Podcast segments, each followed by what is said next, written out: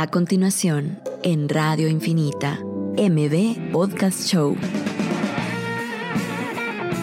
Un espacio para conversar sobre emprendimiento, tecnología e innovación con emprendedores guatemaltecos que están cambiando el mundo.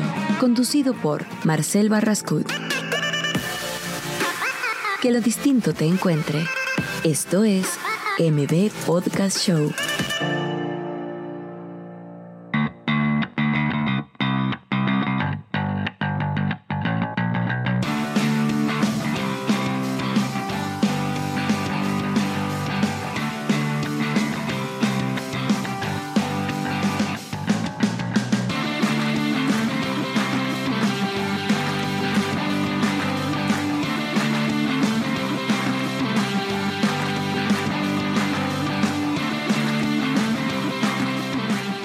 Buenos días a todos. El, gracias a todos por escuchar M Podcast Show. Estamos con Pedro Pablo Beltranena y tenemos a un invitado bien especial que, que, nos viene a acompañar y a de verdad demostrarnos un montón de cosas que nosotros no sabemos, que es eh, Edgar Urrutia, que es uno de los fundadores, bueno, el fundador de Inforum.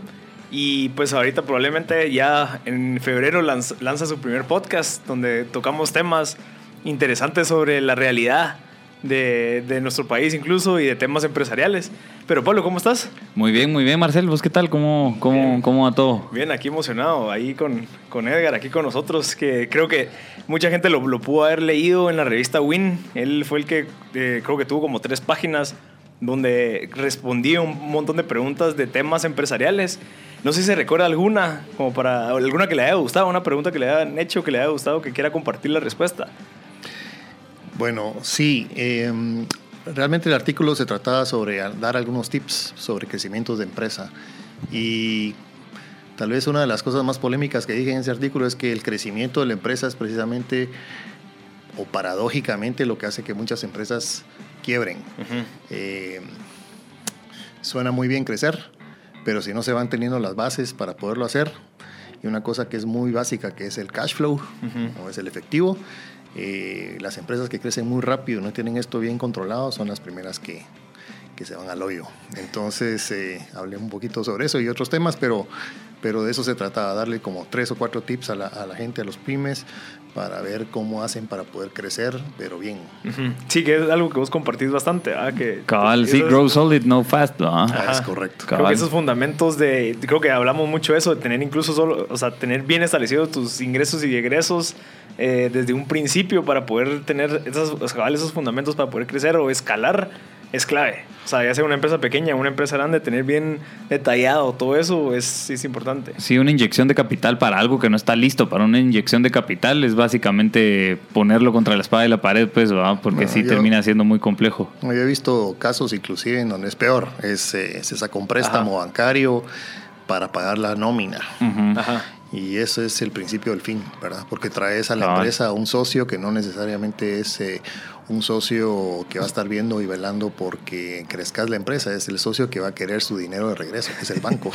Entonces, eh, eso es complicado. Lo otro complicado que vemos mucho a nivel de empresas eh, pequeñas y medianas, que pues la mayoría de empresas en Guatemala son familiares, es que utilizan la empresa como su banco personal. Entonces, eh, este fin de semana me tengo que ir a algún lado, a ver, sáquenme ahí un cheque y voy a sacar ahí de la caja para irme. Eh, una de las cosas que hablé mucho ahí es que sí había que hacer una diferencia entre, no importa si uno es el fundador o el creador de la empresa, uno tiene que tener un sueldo. Y si ese sueldo no le alcanza, pues ya es otro tema. Pero no estarle sacando a la empresa para cosas personales, porque a la larga eso, pues primero no es una buena práctica y segundo es lo que hace que se vuelva todo un relajo y, y que también muchas veces incide en que, en que las empresas comienzan a tener problemas económicos.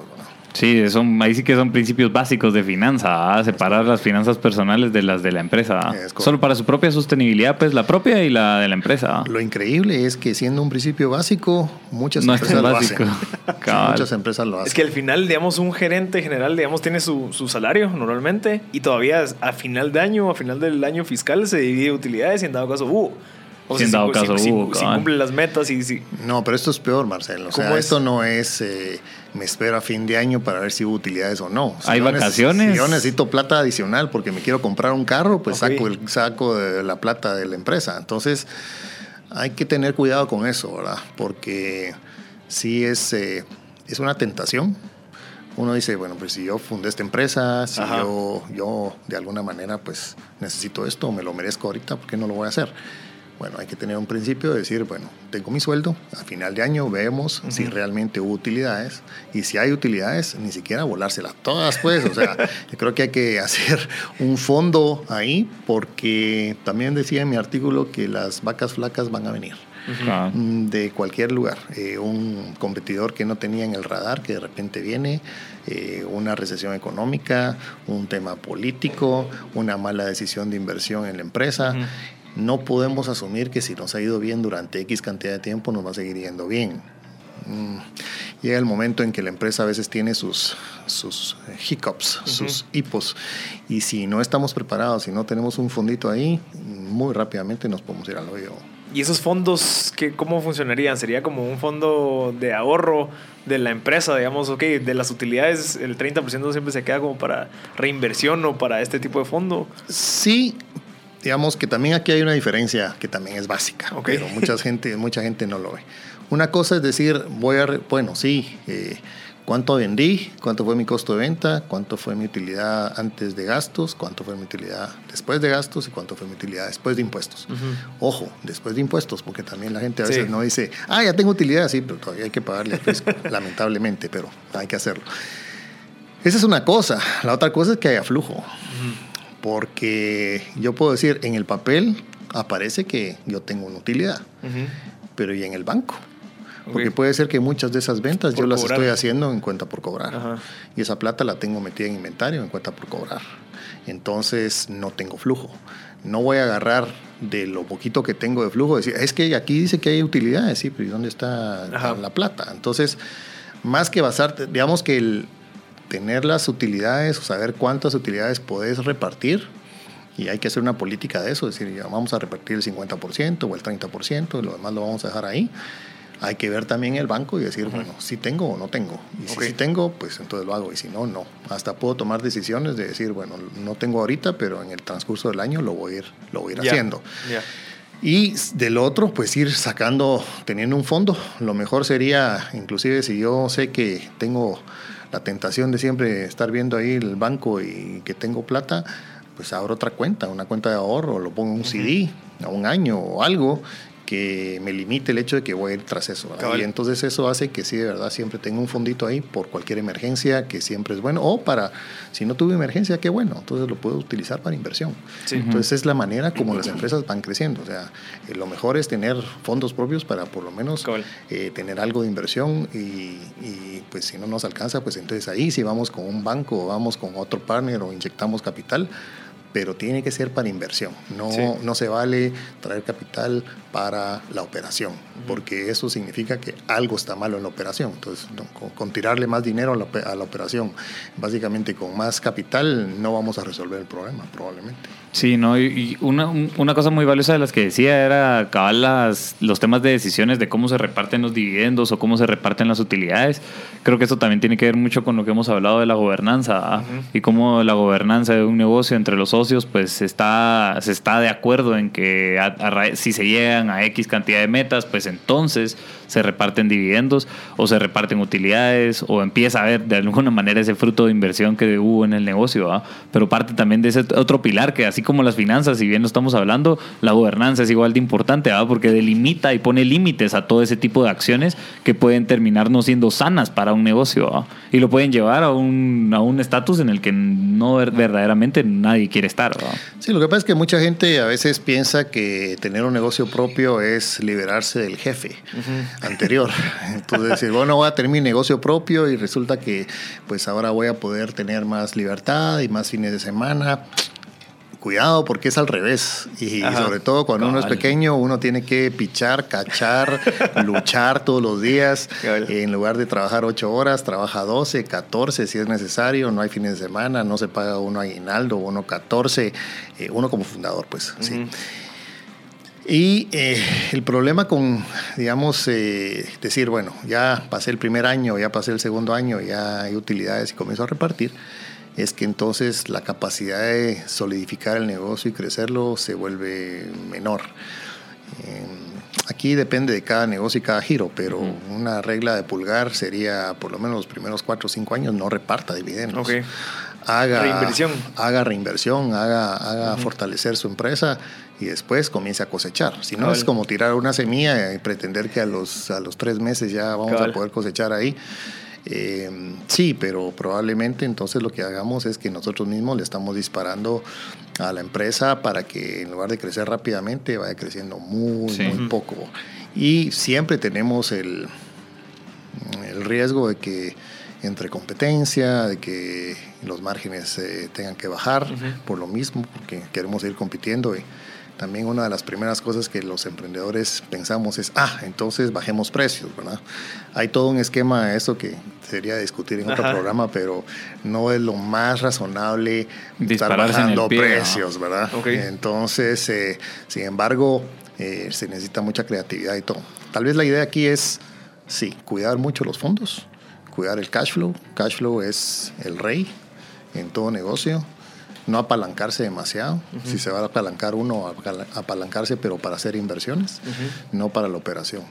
Y, y, básicamente eso, tener esas políticas que ustedes dicen, eh, de casi que desde un principio, cómo vamos a manejar esto, la gobernanza es súper importante. Y así es que uno vaya, por lo menos con ciertos parámetros, navegando. Y ah, Edgar, una pregunta, tal vez si agarrando el tema, eh, ¿cuál, es, ¿cuál ha sido su lucha, digamos, usted como gerente general de una empresa eh, que ¿cómo es? Eh, distribuye software, ¿verdad?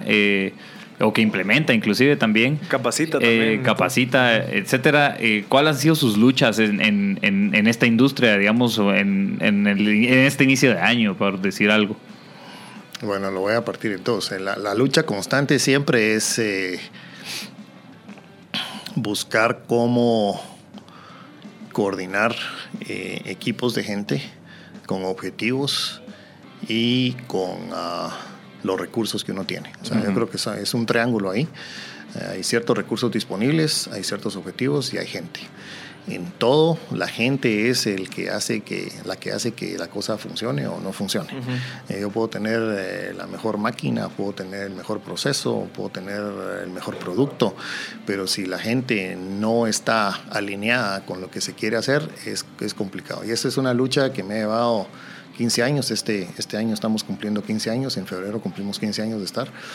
Eh, y es una lucha constante, siempre viendo cómo se hace para ir alineando eso y cómo darle el valor al ser humano que se requiere, la motivación para que no se levante todos los días diciendo qué aburrido ir a trabajar hoy, sino más bien es lo contrario, ala, qué bueno, qué bueno ir a trabajar hoy.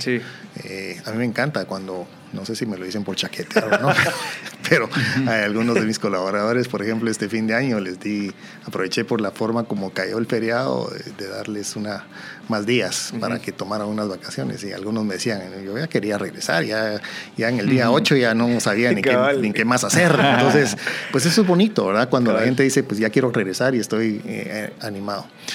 Y para comenzar el, año, realmente el problema que sufrimos, por lo menos en el, en el ámbito de esto del software, es que hacemos una carrera muy fuerte al final de año. Mucha gente dice, quiero tomar una decisión para arrancar en enero, como uno de sus propósitos de, de siguiente año, arrancar un proceso de implementación. Y entonces nosotros en enero siempre sufrimos lo que le llamamos la cuesta de enero, porque tratamos de, vender todo lo que podemos vender en diciembre y cuando, nos, cuando ya pasan las fiestas nos hacemos el abrazo de fin de año y regresamos a trabajar. Oh, oh, y ahora ¿a quién, le, vamos, ¿a quién le vamos a vender? Entonces eh, siempre ha sido un tema donde, bueno, ¿cómo, ¿cómo hacemos para que cuando regresemos pues tengamos a quién seguir ir, eh, yéndole a vender. Ese momentum que fueron creando. Ese momentum que fuimos creando, que en un momento dado pues eh, se logró hacer ciertas metas para el año pasado, pero aquí el éxito es bien efímero, ¿verdad? Eh, todos nos abrazamos, todos decimos que bueno, llegamos o no llegamos a la meta, pues, pero pero eso ya pasó. Y ahora otro mes y otra cosa Y otro otra año meta, y y otra otra, meta. meta. y otra meta y otra meta. Entonces Ajá. eso es lo que ahorita justamente estamos en estas semanas haciendo toda la planificación de qué vamos a hacer, cómo, la- eh, cómo segmentar el mercado, cómo vamos a, a presentar nuestras propuestas, etcétera. Qué Qué interesante. Yo, yo quise, bueno, creo que vamos a ir a un corte eh, y regresamos con preguntas y respuestas para Edgar Urrutia. Nos pueden escribir al WhatsApp al 5741-1290 o nos pueden llamar a cabina al 2369-7389. Y estamos de regreso en M Podcast Show. El día de hoy tenemos como invitado a Edgar Urrutia, que nos acompaña hoy a platicar un poquito sobre los paradigmas empresariales. Eh, les recordamos que este es un espacio donde conversamos con emprendedores, innovadores de tecnología en este caso, eh, donde de verdad los llevamos a conocer, entender cuáles son sus hábitos, tips que nos quieran contar y pues tener una charla entre emprendedores, porque aquí todos somos emprendedores, estamos emprendiendo nuestros negocios, pues Edgar sigue emprendiendo porque obviamente hay que estar innovando, pero él ya emprendió, ya lleva 15 años en la empresa.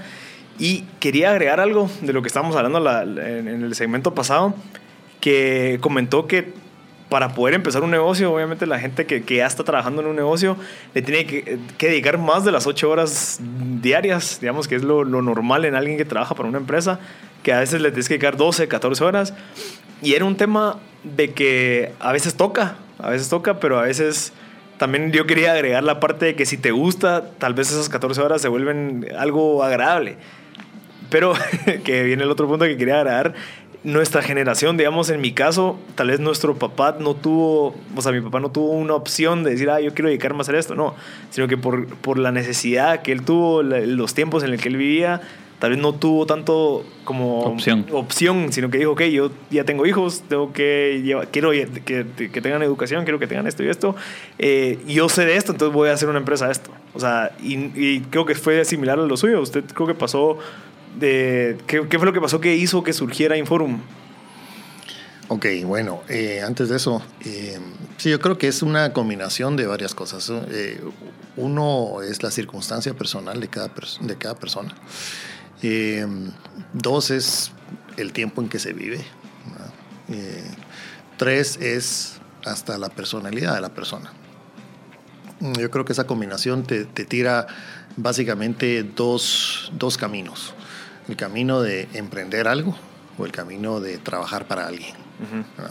Entonces, yo puedo tener, y, y la combinación tiene que darse en, en las, tres, en las tres cosas. Yo puedo tener, eh, no tener una necesidad económica fuerte porque estoy soltero, no, no, no tengo familia, vivo con mis papás todavía, eh, eh, pero no se me ocurre qué prender.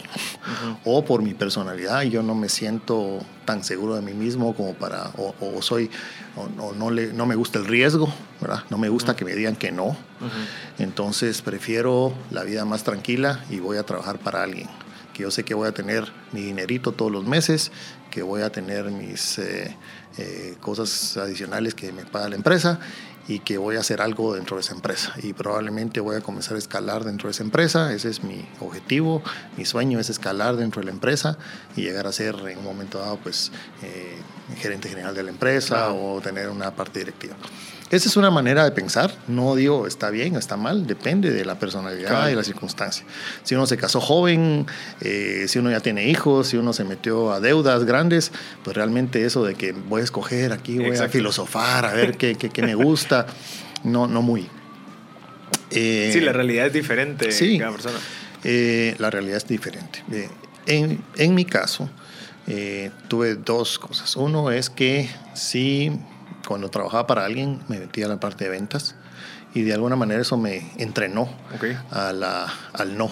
Ok. A que cada 10, 8 me dicen no y dos me dicen tal, uno me dice tal vez y uno me dice sí.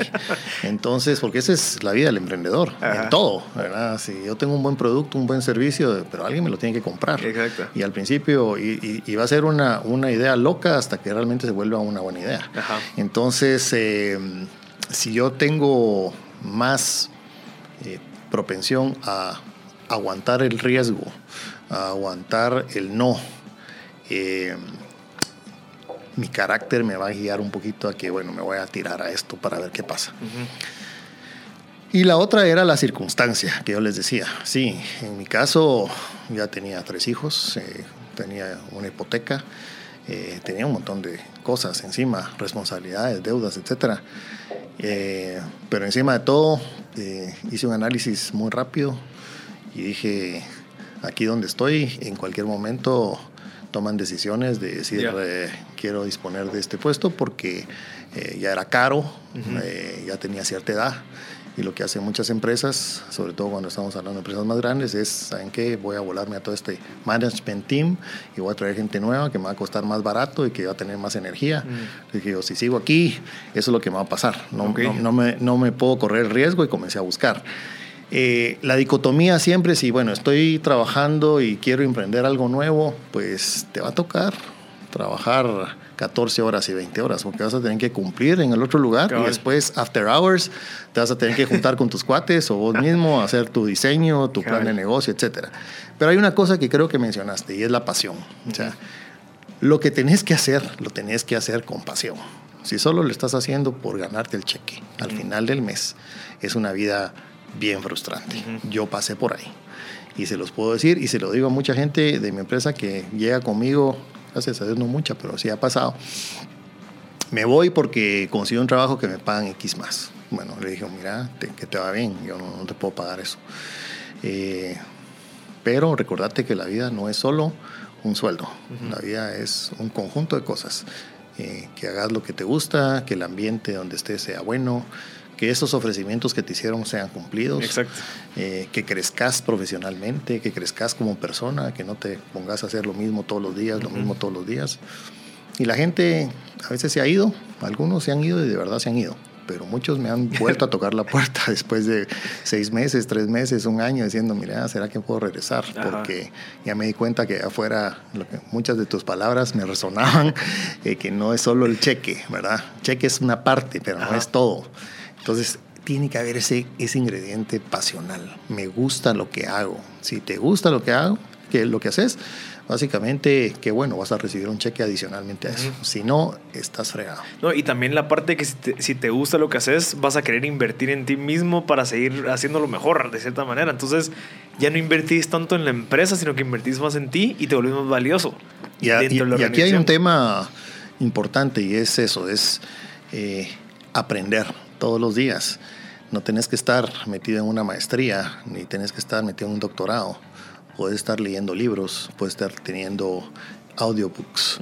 Guatemala se presta para eso, audiobooks, podcasts, porque ahora el tráfico está horrible. Entonces, eh, en lugar de estar ahí frustrado, eh, metido en el tráfico, pues porque no vas aprendiendo de una vez en el tráfico. Pero hay miles y miles y miles de libros, de autores, de cosas buenas, y aunque agarres una o dos tips de cada cosita, eso te va ayudando y te pero va que mejor, pero que los apliques, obviamente. Y, y, hay mucha gente que siento yo que no lo hace.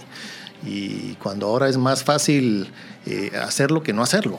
Eh, hay, hay muchos medios para poderlo hacerlo, pero eh, es ponerse, ahí sí que la meta es decir, bueno, quiero aprender, quiero aprender unas cosas y todo, y eso es lo que te reinventas a vos mismo siempre. Creo que eso es importante, ser, eh, estar siempre actualizado y, y, creciendo vos mismo. Eh, eso te va a dar oportunidades para más adelante. Puede ser que ahorita tu circunstancia sea yo tengo que trabajar aquí porque no me queda otra, pero ¿quién quita? Más adelante, si tenés una, una idea ahí chiquita y la vas, la vas formando y poco a poco, ¡pum!, das el salto y, y lo haces. No hay una edad para ser emprendedor. Todo el mundo tiene la el paradigma también de que ah, para ser emprendedor tenés que tener 20 años y, a los 3 años te vas a volver multimillonario, pues ojalá.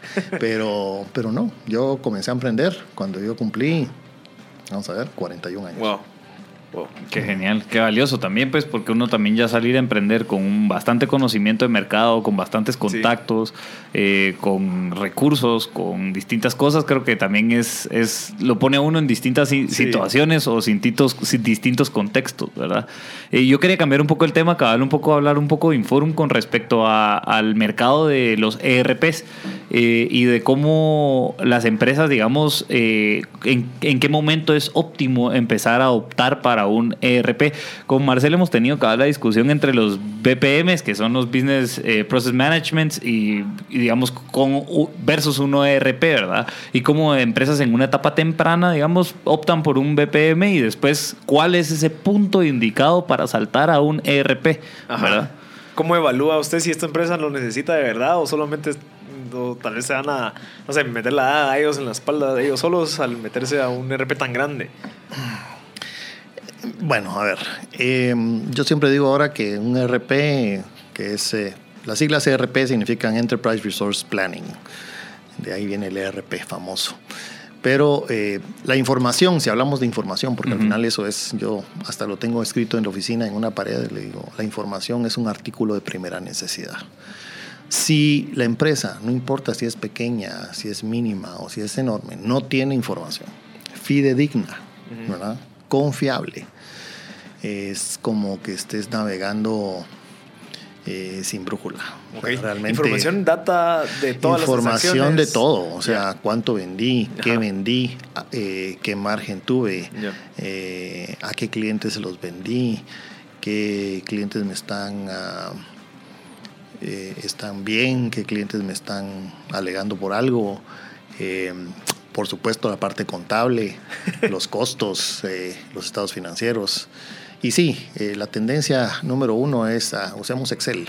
Exacto. Miren, Excel de verdad es bueno, pero se queda corto rapidísimo porque ¿cómo sé yo si realmente la gente está metiendo... Cualquiera le puede meter la cantidad que quiera. Cualquiera le puede meter la cantidad que quiera, puede hacer la famosa cuadradora.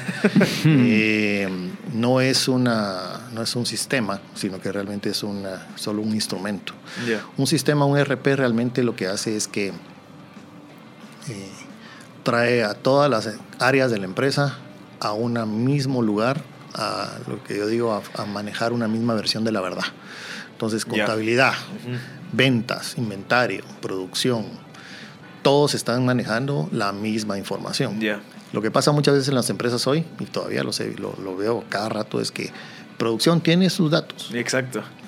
Conta tiene sus datos. Y hasta incluso les hacen un software para ellos, separado. Y cuando gerencia dice, mira, ¿y cuánto me costó el producto? Tiene tres datos. Entonces, ¿cuál es, el, ¿cuál es el verdadero?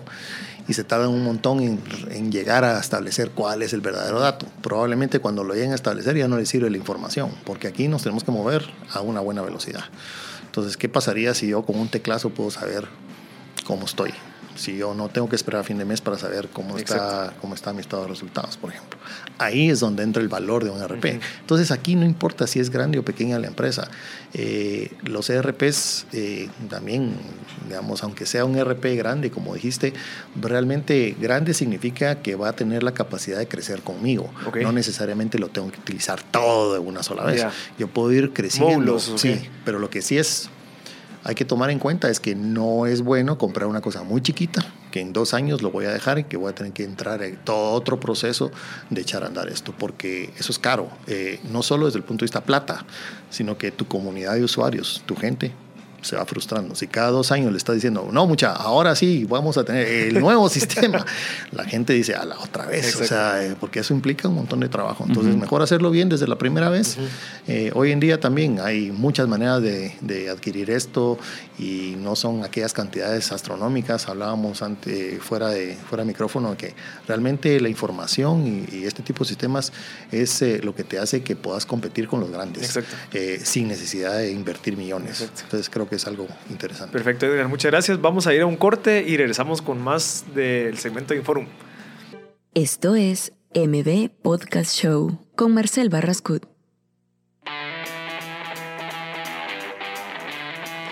Ya estamos de vuelta en MB Podcast Show. Tenemos una pregunta aquí del público en WhatsApp que es de Ítalo, que le hace una pregunta a Edgar que es cómo superamos el miedo al fracaso, pero también cómo superamos el miedo al éxito.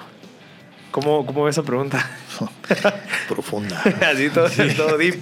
Es deep. Yo creo que es cuestión de actitud. Es actitud. Es, eh, es decir, eh, por ejemplo, parte del mantra que yo uso eh, para mí mismo es el no ya lo tengo.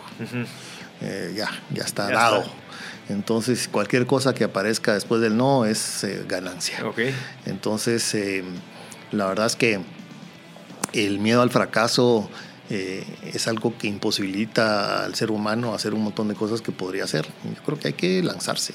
Hay que lanzarse sabiendo que, pues sí, hay un riesgo, pero es que el riesgo lo corremos todos los días en toda cosa. O sea, no solo a nivel de un negocio, a nivel de la vida misma. Exacto. ¿no? De modo que no voy a salir de mi casa porque, ay, ¿qué pasa si me choco hoy? ¿Qué pasa si una bala perdida me mata? O sea, por supuesto que son realidades que incluso en nuestro país se pueden dar mucho más que en otros. Cabal. Pero uno no tiene que tener ese eh, alto eh, de decir, no, no voy a hacer nada porque prefiero no hacerlo.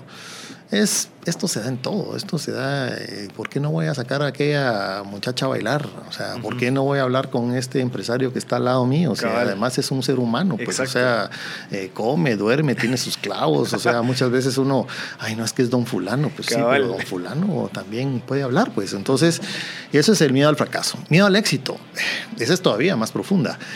Eh, y sí, sí, uno tiene muchas veces ese, le entra esa, esa duda existencial, digámoslo así. Bueno, ¿para qué estoy aquí? ¿Qué, qué estoy, qué estoy haciendo? ¿Qué quiero legar? ¿Verdad? Eh, también depende de la actitud. Mucha gente dice, pues yo quiero ser, eh, no sé, una persona de súper éxito, con mucha plata. Otra persona puede decir, yo quiero vivir bien, Ajá, vivir tranquilo, eh, asegurar mi vejez. exacto. Eh, con eso estoy, estoy bien y voy a legarle a mis hijos pues muchos valores y muchas cosas. Creo que este es el principio de la grandeza. El principio de la grandeza nos dice que uno tiene que dejar las cosas mejor de la que las encontró.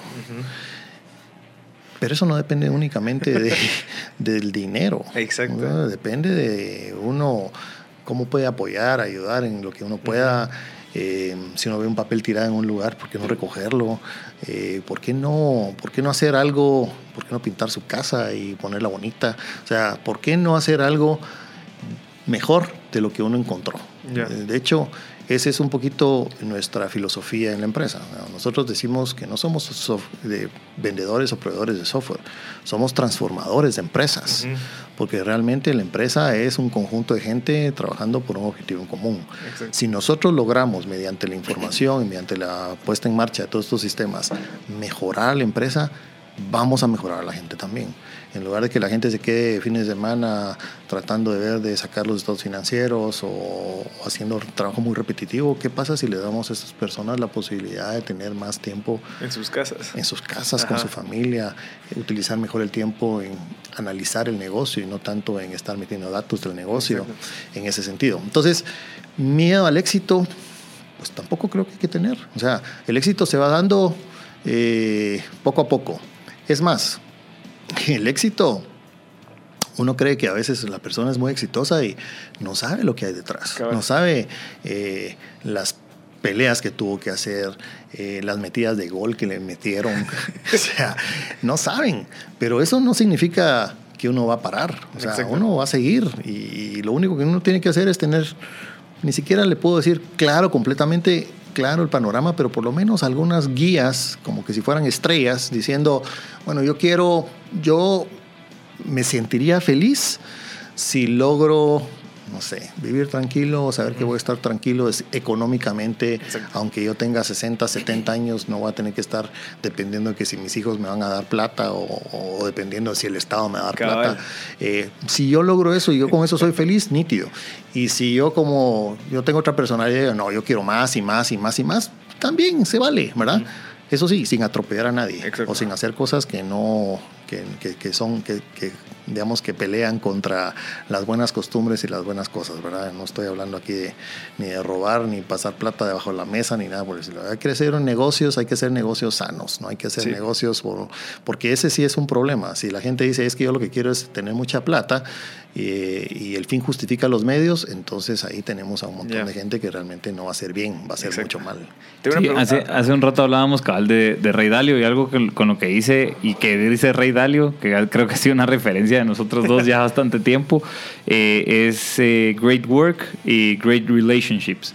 O sea, todo el trabajo que se haga, que sea digno, de alguna manera, hay todas las relaciones que se construyan, que se construyan porque a mí me importas tú y yo te importo a ti. Correcto. Entonces, en la medida que eso se siga construyendo, eh, realmente el, o sea, el dinero puede venir o puede no haber dinero o puede ser lo que sea, pero se está trabajando por un fin digno y se están construyendo relaciones de valor. Entonces creo yo que, que va de la mano. Precisamente ese éxito puede que sea de dinero o no sea de dinero, solo se está trabajando por una causa más allá de uno, ¿verdad? Yo creo que también para agregar a la pregunta de, de Ítalo es el fracaso sentiría yo es el haber tomado una mala decisión que me quitó tiempo. Tal vez, eso lo, tal vez así lo miraría yo. O sea, que digamos en su caso que dijo, ok, tengo que salir de esta empresa porque en algún momento me van a sacar. Tal vez no, tal vez no lo hubieran sacado, tal vez lo hubieran puesto como socio en algún momento y que la decisión que usted tomó mm, fue una empresa que tal vez no fue exitosa, digamos en este caso. Entonces tal vez ahí el haber tomado esa decisión es lo que tal vez lo hace ver como un fracaso pero también la mentalidad que uno dice, ok, bueno, entonces tomé, no sé, lo hice mal, eh, ya sé que no lo volveré a hacer, bueno, voy a aplicar en otra empresa, voy a empezar a hacer otras cosas, pero creo que eso podría llegarse, para mí, eh, verse como fracaso. El haber tomado yo una decisión que porque yo pensé que iba a pasar y no pasó, y yo por la decisión que tomé, pues, no sé, me pasó en una realidad en donde, ok, tengo que volver a buscar trabajo otra vez de nuevo Tal vez ahí yo lo miraría como fracaso, no sé qué piensan ustedes. Sí, yo un poquito también respondiendo un poco a la pregunta es de que creo que el miedo al fracaso y el miedo al éxito de alguna manera te paraliza o te va a paralizar, ¿verdad? Ya sea el miedo al fracaso te va a paralizar de no cometer ese error o el miedo al éxito, es decir, te va a paralizar de no ir a buscar esa siguiente oportunidad. Entonces, eh, una de las cosas que en el emprendimiento creo que se sugiere principalmente o primordialmente es ir a cometer el error, pero el error más fácil y barato, es el error sencillo. No ir por aspirar la primera, ir a pegarle al 100, sino vas a ir construyendo ese 100, no vas a irlo de hoy para mañana, vas a tener ese 100. Entonces creo que es una parte de un proceso.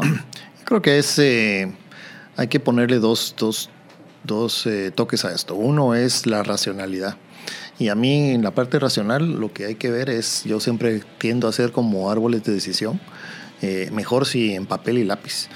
¿verdad? Entonces, eh, ¿qué pasa si esto y qué pasa si esto? ¿Qué pasa si esto y qué pasa si esto? ¿Qué pasa si esto y esto? Entonces, logro a nivel racional tratar de medir el riesgo, ¿verdad? Y decir, bueno, ok, si logro asimilar este riesgo o no. Y eso al final se, por lo menos en mi caso, lo que yo hago es, bueno, si me voy a meter esta aventura, cuánto estoy dispuesto a perder en la aventura, ¿verdad? Eh, X cantidad de dinero, ¿verdad? Porque al final tenemos que decir dinero y dinero y, tiempo, ¿verdad? Va. Dinero, cuánto le voy a meter a esto y en tiempo cuánto le voy a meter a esto y cuál va a ser mi parámetro para decir sigo o no sigo, ¿verdad? Y por otro lado está la parte sentimental. No tenemos que olvidar que el ser humano tiene una parte sentimental muy fuerte y es el, es el gut feeling, es el hunch, es el que yo creo, yo creo esta idea, probablemente los números no me dan, pero yo creo que esta idea va a revolucionar algo, va a hacer algo, va, a dejar una huella y entonces también es válido tirarse. ¿Eso le pasó a usted? Válido tirarse por ahí, o sea, es válido tirarse. Sí, pero fue, de nuevo, fue la mezcla. Sí, cuando yo vi eh, esto, lo vi en un, en un show, el, el software, lo vi yo traía un background, digamos, de saber más o menos de software. Cuando yo vi lo que vi, dije yo, pucha, esta cosa está buenísima. Realmente puede ser algo que vaya a revolucionar lo que tradicionalmente hemos visto.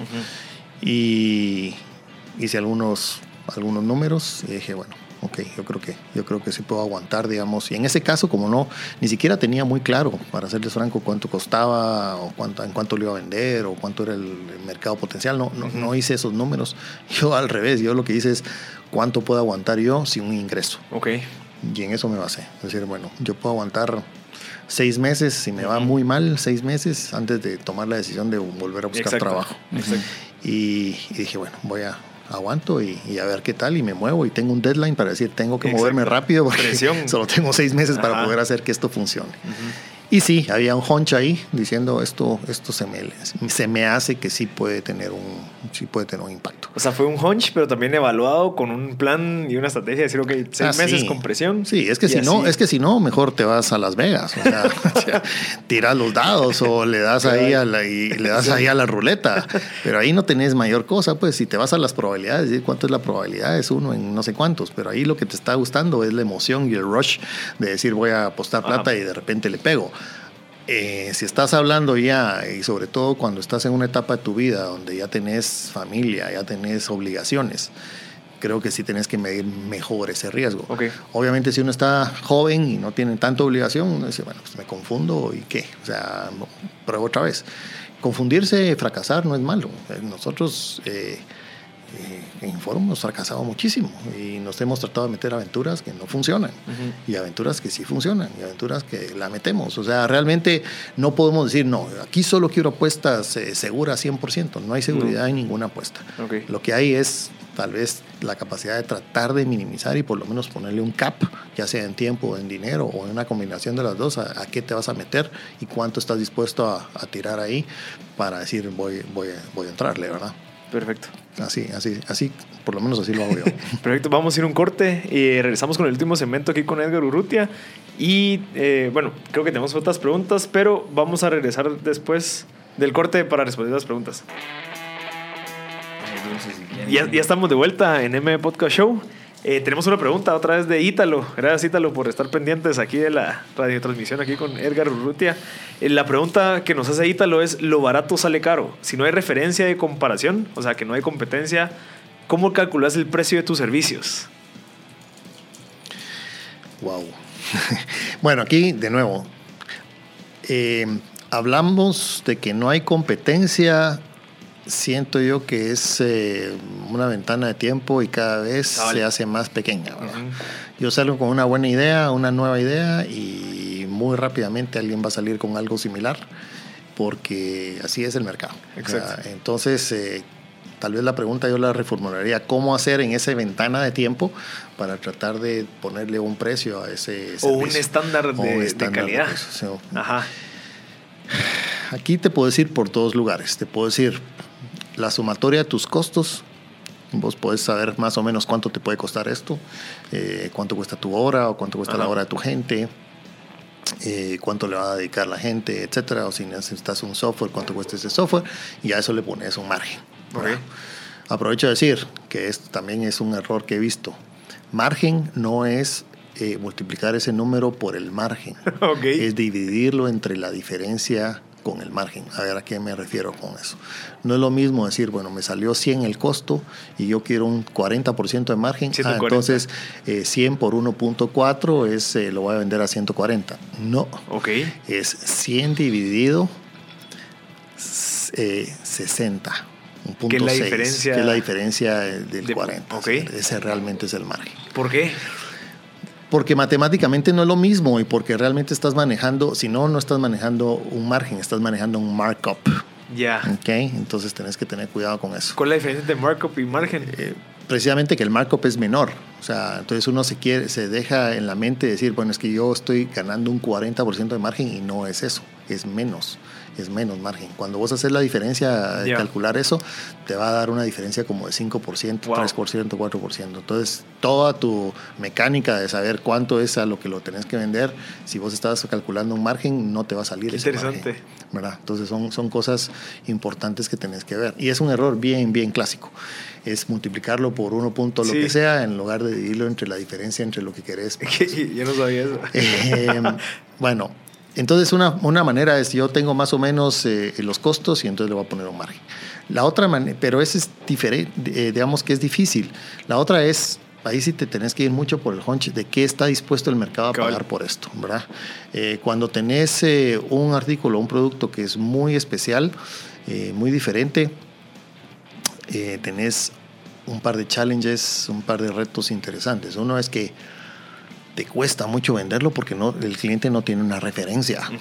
Entonces vos decís, esto cuesta 100 y el cliente dice, pero es que no hay nada en el mercado, no sé si cuesta 100, 80, 90, no, Ajá. no sé. Entonces tenés que ir probando, tenés que ir probando y ahí, ahí sí tiene que entrar mucho tu creatividad, decir, Exacto. cuáles son todos los beneficios que vas a tener con esto para justificar ese precio, ¿verdad? O sea, y el precio tiene que ser, eh, el beneficio tiene que ser 4, 5, X, lo que te va a costar para que vos lo tengas que hacer. Si nos vamos del lado racional, recordémonos también que hay un lado irracional de la gente, ¿verdad? Hay un lado de que me gusta o no me gusta. Y eso tiene que ser una combinación entre el diseño, el- la comunicación, el marketing, el empaquetamiento que estás haciendo. Si a la gente le dice me gusta, entonces puedes ponerle un poquito más de precio. Si la gente dice no encuentro realmente aquí dónde está el valor agregado al tema, tenés que bajar ese precio. Y tenés que ir haciendo una prueba y error hasta, hasta que le pegues, ¿verdad? Y sobre eso comenzar a trabajar. Sí, lo mejor es ponerle más, o sea, aspirar a más para bajarle el precio, no de abajo para arriba. Es correcto. Es, es, más fácil bajar que subir. Entonces, tenés que tener una, una, lista de precios, digamos, sugeridos y sobre eso, pues, yeah. en las primeras de cambio, incluso puedes manejar el concepto de que, mire, a usted se lo voy a dejar en tanto, pero le voy a pedir algo a cambio. Okay. Una historia de éxito, le voy a pedir eh, yeah. Que me conecte con más gente, Yeah. le voy a pedir algo. O sea, yo le voy a dejar un super precio, pero le pido algo a cambio. Yeah, no solo, solo eh, le bajo el precio, ¿verdad? No, Yeah. le bajo el precio, pero haga, hágame esto. Yeah, o páguemelo de una sola vez, en lugar de darme, Cabal. pedirme tres pagos, le voy a hacer un super precio, pero me lo paga de una vez. Sí, Eso ayuda en mi descuento cash flow. cueste. Cabal. ¿verdad? Entonces yo, yo puedo hacer un give and take ahí, yo puedo decir yo te doy esto, pero vos dame esto. Yo creo que es un principio fundamental también y no solo bajo, bajo, bajo, bajo y el otro lado no hacen Sí, absolutamente yo nada. creo que algo que dijo que es bien acertado, la parte de esa ventana del tiempo, subirle el estándar de calidad del servicio o producto que está dando. Si este es un servicio, dale lo mejor que puedas para que el competidor que entre, que tal vez, no sé, que haya visto la oportunidad, ok, yo quiero entrar también, pero no tienen la misma pasión que vos le cueste, porque a la madre, este que empezó tiene una pasión y está dando el servicio súper acertado y todo, y la competencia que solo quiere venir a ponerle un precio bajo, ahí está la- el catch, o sea, ahí es donde yo puedo sobrevivir, digamos. Sí, y tiene que ser una experiencia de cliente, ¿verdad? De punta a punta. O sea, obviamente comienza por la pasión que le pongas al asunto, que el producto o el servicio realmente sea bueno, ¿verdad? que no sea, que no sea solo, solo puro humo. Cabal. Eh, y luego todo lo que viene después de ese producto y servicio, ¿verdad? El- el- la postventa. Si estás llamando al cliente para decir qué te pareció, si Ajá. le estás eh, ayudando, si le estás dando algún tipo de consejos adicionales de cómo utilizarlo mejor. Eh, o sea, que realmente sea muy difícil de replicar para la competencia Ya. el llevar todo esto de una punta a la otra y no solo basarte en el producto o solo basarte en que tu vendedor es estrella y, y el tipo convence hasta la serpiente más eh, eh, salvaje. O sea, no, sino que realmente tiene que ser la combinación de varias Sí. cosas y buscar que ese producto o servicio de verdad estés tocando cada una de las cosas. Entre más puntos toques a lo largo de ese proceso, tenés mejor garantía de que vas a ser diferente en el mercado y por eso vas a poder cobrar un premium. Perfecto. ¿Tenés algo que agregar, pero Pablo, nos vamos a la parte... Eh, no, yo tenía sí una pregunta, pero tal vez, bueno, tal vez respondiendo un poco también a lo que decía Ítalo, era con respecto a la innovación disruptiva y la innovación de performance. Eh, creo que si es tan distinto ese servicio que es nuevo, eh, tiene que tener claro que la innovación es disruptiva. Entonces, al ser disruptiva, los márgenes son, son muy bajos, ¿verdad? Porque está básicamente descubriendo mercado. Entonces, cuando está descubriendo mercado, ese, pro- ese preciso, esa precisa etapa es precisamente la que tenés que ir a buscar qué tan dispuestos están los clientes a pagar por ese servicio o producto que estás vendiendo. Porque como es tan nuevo, no hay un marco de referencia, precisamente como él lo dice. Entonces, eh, ese marco de referencia, al no existir, tenés que empezarlo a validar en el mercado y es pura oferta y demanda. uno de los temas que es importante o podría ser interesante es que pudiera eh, leerse el libro de Blue Ocean Strategy, ¿verdad? Porque ahí sí creo que se hacen preguntas interesantes sobre cómo puedo cambiar un servicio, cómo puedo maximizar algo, cómo puedo eliminar algo, cómo puedo... Y entonces te pone a pensar, te pone a pensar diferentes maneras de poder hacer las cosas y creo que es un como un kickstart muy Ah, interesante desde el punto de vista mental. Eh, si alguien eh, hace algo de una manera, ¿qué pasaría si lo voy a hacer de otra? Y entonces comenzar a buscar esas maneras. eh. Realmente, digamos, eh, el, el podcast que, que voy a tener y que voy a sacar ahorita en febrero, primero Dios, que va a coincidir con el 15 aniversario de la empresa, voy a hablar de este tipo de cosas, ¿verdad? Ok. cosas que no son tan obvias probablemente, cosas que uno cree que así son porque así le dijeron y, y realmente no están así. Entonces, eh, por lo menos darle ciertos tips o ciertas cosas a, a la audiencia para que ellos tengan, estén mejor preparados para poder saber cómo poder utilizar lo que está ahí y cómo poder crear nuevas cosas inclusive. ¿verdad? Son como paradigmas, digamos el nombre, paradigmas empresariales. Paradigmas son modelos al final, ¿verdad?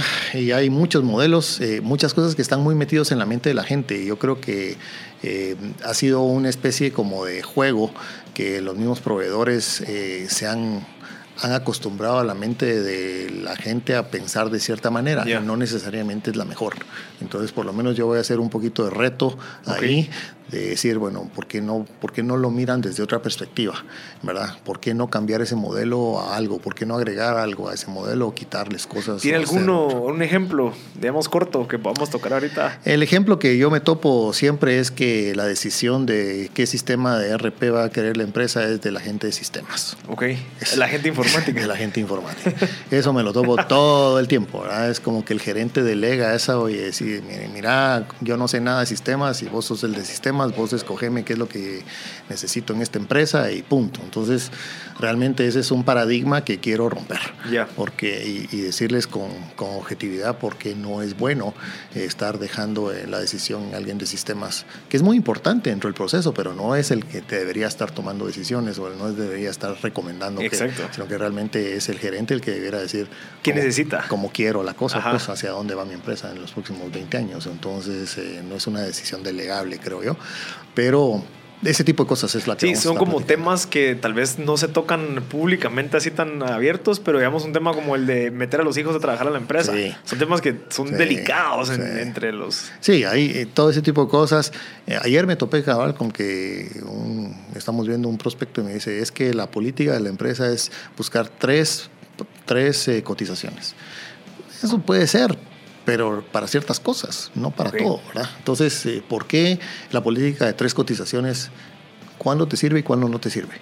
Son cosas que a veces la gente no, no, se pone, no se pone a pensar en ese tipo de cosas, ¿verdad? Sí, yo creo que eso, esos paradigmas, precisamente que creo que en sus años de experiencia va a poder comunicar a través de ese podcast, al final creo que le sirven a todos para poder tomar precisamente decisiones y ahorrarse esas decisiones malas, Exacto. ¿verdad? Sí. Porque son años de experiencia, En básicamente en minutos, cabal, Ah, años ah, en aunque minutos. mira, con que, con que uno de cada diez haga algo y tome alguna acción, porque la naturaleza humana lamentablemente es hasta que no te hacen la madre, Cabal. no, no decís sí, tenía razón aquel, ¿verdad?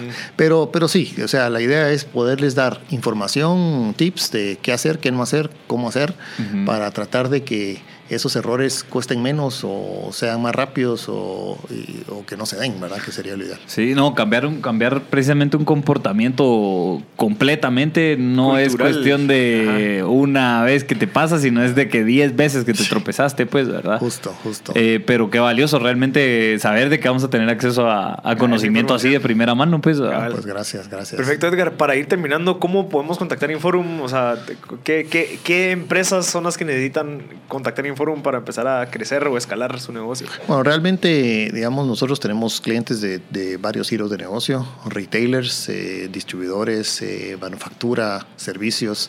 Tenemos eh, clientes que tienen, son muy pequeños, que tienen con nosotros tal vez contratado tres o cuatro licencias, eh, clientes que son muy grandes. O sea, realmente esto, si lo viéramos desde el punto de vista como medicina, sería como una pastilla de amplio espectro. Realmente no es para empresas muy chiquitas o muy grandes nada más, sino que se pueda ir acomodando. Toda empresa que realmente ya esté en una situación donde ya, ya es un negocio en marcha, ¿verdad? Ya es un negocio donde tienen... tienen eh, tienen inventario, tienen ventas, tienen facturación, tienen compras, tienen eh, contabilidad, tienen todo esto. Eh, probablemente son empresas que nos interesa eh, contactar o que nos contacten porque tenemos realmente algo muy bueno para ellos con movilidad y con una serie de cosas. Así que para contactar Inforum, pues, realmente tenemos inforumsol.com, es la página web.